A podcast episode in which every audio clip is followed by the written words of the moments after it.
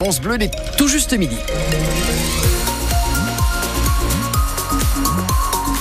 La météo chez nous en Champagne-Ardenne avec beaucoup de nuages, du gris donc et de la pluie attendue aussi dans le courant de la journée pour les températures entre 8 et 12 degrés. Le journal de France Bleu, Etienne Chollet, bonjour. Bonjour. Un nouveau visage pour la défense des travailleurs. Ghislain Bride, élu secrétaire général de la CGT Marne. Il remplace Sabine Duménil en place depuis 2016. Ghislain Bride est ouvrier dans une minoterie de Bazancourt à 43 ans. Il a déjà exercé un mandat national avec la CGT. Maintenant qu'on a son CV, Claire Checaglini, expliquez-nous les dossiers qui l'attendent. Avec environ 5000 militants l'an dernier, la CGT de la Marne a engrangé de nouvelles recrues comparées à 2022. Quand on a des hausses d'adhésion, c'est que les gens veulent s'organiser dans leurs entreprises pour défendre leurs droits. Donc euh, c'est vraiment que leurs droits sont attaqués. Ghislain Bride, désormais secrétaire départemental de la CGT, garde d'ailleurs un œil sur la menuiserie pasturale à Épernay. L'entreprise avait été rachetée par l'allemand Mutares en 2021, ce qui avait déjà inquiété les organisations syndicales. Elle redoute désormais l'annonce d'un plan de suppression d'emplois d'ici la fin de l'année. Autre dossier, cette fois à Wari. La MEG, qui n'a toujours pas repris le travail, une entreprise de carrelage. On a déjà rencontré monsieur le préfet sur le sujet. Ça fait plus de 8 mois que les salariés sont à la maison. Ils ont fait 6 mois de chômage partiel et depuis on les paye euh, chez eux. Mais il n'y a plus d'électricité dans l'entreprise, il n'y a plus rien.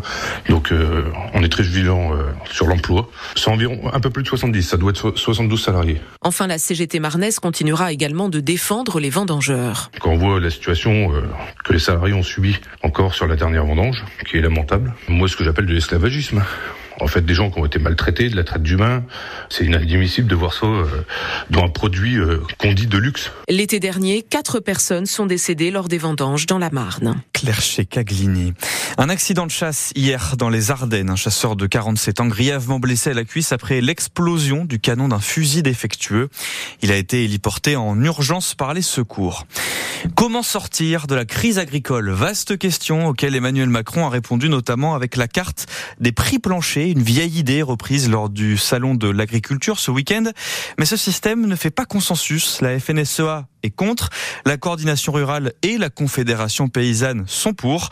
Rodolphe Bonas, spécialiste de la grande distribution, lui, pense que c'est la moins mauvaise des réponses à la crise beaucoup de ces prix agricoles sont des prix internationaux. Le prix du blé, le prix même de la viande bovine, le prix du porc, ce sont des prix qui souvent sont régulés par des marchés internationaux.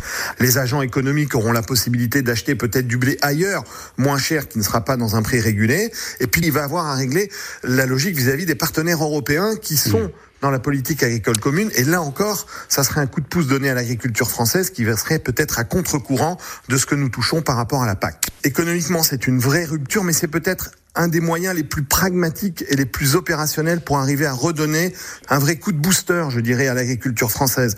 Aujourd'hui, on a plutôt travaillé en périphérie, des subventions, des aides aux prêts, ils sont lourdement endettés, mais ce que demandent les agriculteurs, c'est véritablement de pouvoir vivre de la vente de leurs produits. Donc ce prix plancher, oui, c'est une bonne idée, il va falloir se battre pour le mettre en place. Autre réponse d'Emmanuel Macron ce matin à la colère des agriculteurs. Il veut des permanences agricoles dans chaque sous-préfecture. C'est une information de nos confrères de France Info. Ces permanences doivent être créées dans les deux mois à venir.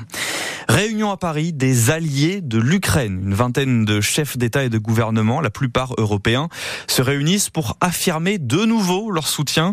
Réunion voulue par Emmanuel Macron. La victoire ou la défaite de l'Ukraine dépend de vous, estime le président ukrainien Volodymyr Zelensky. Allez, on peut pousser un cocorico, une voiture française élue voiture de l'année par la presse européenne. C'est le Renault Scénic électrique. Ce modèle est construit dans l'usine de Douai dans le Nord.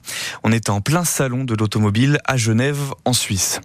C'est un phénomène qui prend de l'ampleur en France. Les vols à l'étalage, chaque seconde en France, l'équivalent de 155 euros sont volés. Alors de plus en plus de supermarchés et de petits commerces tentent de s'équiper.